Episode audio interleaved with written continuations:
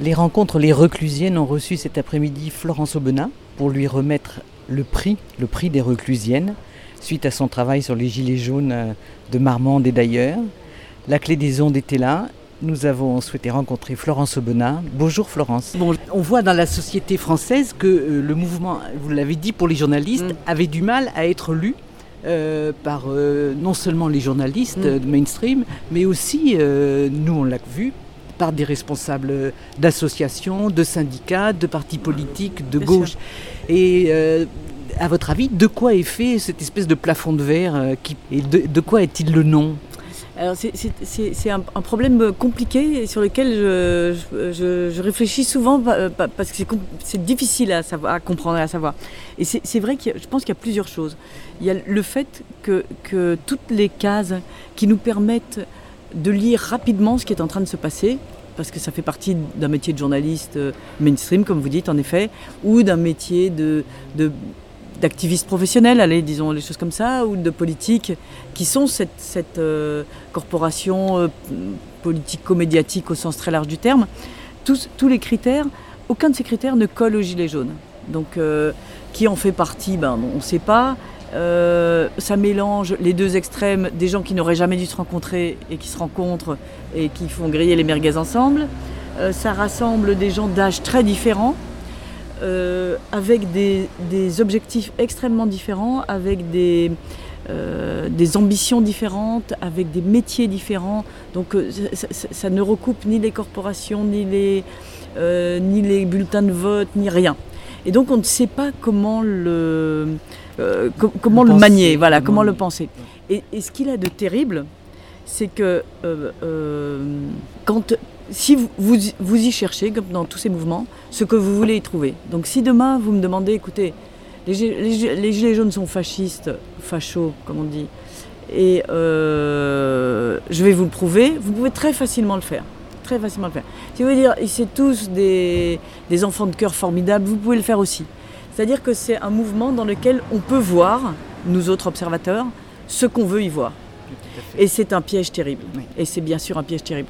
Parce que à ce moment-là, évidemment, la réponse précède la question. C'est un mouvement de facho, et d'ailleurs, je vais vous le prouver. Et donc, le, le- le- c'est ça le problème de ce mouvement, enfin, le problème de la lecture de ce mouvement, c'est ça. Et donc, il faut essayer de le regarder dans un, sens très large et, de comprendre non pas euh, ch- chaque chose d'une à côté de l'autre, mais comment ça se fait qu'elles marchent ensemble. Comment ça se fait que des gens qui ne devraient pas se rencontrer se rencontrent Comment ça se fait que des gens qui ne devraient pas se serrer la main finissent par se la serrer, etc. Et c'est- ça l'enjeu de ce mouvement, et, et- et pour moi son prix aussi. Voilà. Et ça construit, puisque vous étiez ce matin euh, euh, à Marmande euh, pour une manifestation contre les violences faites aux femmes. Mhm. C'est en lien avec les contacts pris avec des femmes gilets jaunes euh, lors de votre séjour à Marmande Pas du tout. Ou pas du tout. Pas du tout. Et d'ailleurs, c'était très intéressant. À cette manifestation, il y avait aussi une partie d'institutionnels. Et j'ai- j'ai rien contre les institutionnels, hein, chacun a sa place, il y a un maire dans les villes, enfin bon, tout ça, tout ça roule comme ça doit rouler. Euh, D'une association qui se créait, qui s'est créée depuis un an sur les violences faites aux femmes, euh, euh, exactement. Et donc, je regarde, et sont venus des Gilets jaunes. Et donc, la, femme de cette association, qui est une citoyenne lambda, hein, qui n'est pas du tout. Il n'y a pas aucun enjeu politique et ça. Et qui ne voulait qu'il n'y ait aucun enjeu politique. C'est-à-dire qu'elle ne voulait pas que le maire soit en première ligne, que personne. Donc, assiste qui veut y assister, bien sûr, mais personne avec son drapeau. Et donc, elle demande aux Gilets jaunes d'enlever leur gilet jaune. En disant ben, J'ai demandé à tout le monde de ne pas afficher ses opinions. Donc, de quelle opinion est un gilet jaune? Mais néanmoins, ça signifie quelque chose Oui. d'être gilet jaune. Et donc, il y avait un espèce de débat pour savoir est-ce que est-ce qu'être s'afficher gilet jaune, en tout cas, voulait euh, était une opinion politique. une opinion. Et, et je trouve ça passionnant. Ouais. C'est-à-dire à partir de quand est- c'est une opinion? Et donc euh, ça a duré un petit moment. Finalement, elle a dit bon ben gardez-le. euh, voilà. Mais c'était c'est- vraiment un c'est-à-dire que ça ça devient une quelque chose quelque Ouais. voilà. Alors à Bordeaux, lundi, une commission d'enquête parlementaire pour évaluer euh, les affreux dégâts faits par les gilets jaunes pendant Mm. les manifestations. Et il y a eu beaucoup d'outrances euh, dans la presse locale sur ces questions-là.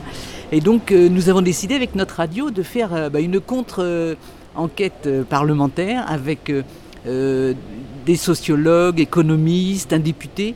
Mm. Et hum, ben, je voulais vous demander, donc euh, dans notre commission d'enquête parlementaire, nous, Mm. contre-commission, nous aimerions bien dire ben, ce que les Gilets jaunes ont apporté à la France plutôt Mm. que ce qu'ils ont enlevé. Est-ce que vous pourriez nous donner votre contribution Ce qu'ils apportent à la France, Oui. du mouvement. Du mouvement. C'est-à-dire que le, le- ils, ils- ils font bouger les lignes et les manières de penser. Et c'est vrai que, euh, pour reprendre l'exemple de cette, euh, de cette manifestation ce matin sur les violences faites aux femmes, c'est sûr qu'il n'y a même pas dix ans, seraient venues là toutes les banderoles politiques, les partis. qui, est pour la violence faite aux femmes? Non, personne, on est d'accord. Donc tout le monde serait venu avec sa banderole, la CGT, les trucs. Et, aucun n'est venu. La seule couleur était le jaune, euh, pour partie. Et, ça, ça montre l'extrême déliquescence dans laquelle est la vie euh, collective en France, qu'elle soit militante ou qu'elle soit associative ou qu'elle soit politique. C'est-à-dire que plus personne ne s'y retrouve. Et ce qu'ils ont apporté, c'est une nouvelle, une redistribution des cartes pour moi. Ce qui va en sortir, je sais pas moi qui vais vous le dire, je suis une pronostiqueuse épouvantable et je ne souhaite pas l'être. Mais euh, euh, ce qu'ils font, c'est qu'ils actent ça. Ils actent le fait que aujourd'hui, plus rien ne tient. Mais il y a quand même une grande aspiration à la démocratie. Il y a une euh, grande aspiration à la démocratie, il y a une grande aspiration Qu'il formule d'ailleurs. Exactement. Il y a une grande aspiration à revoir le fonctionnement des institutions. Et ça, c'est très important et très intéressant. Et ça, n'était jamais questionné.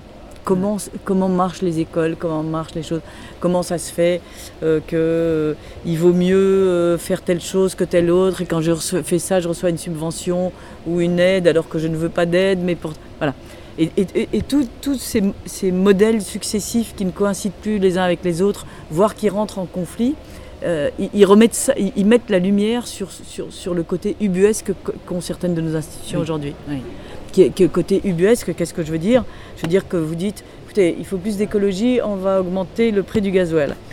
Mais en même temps, on va fermer la gare.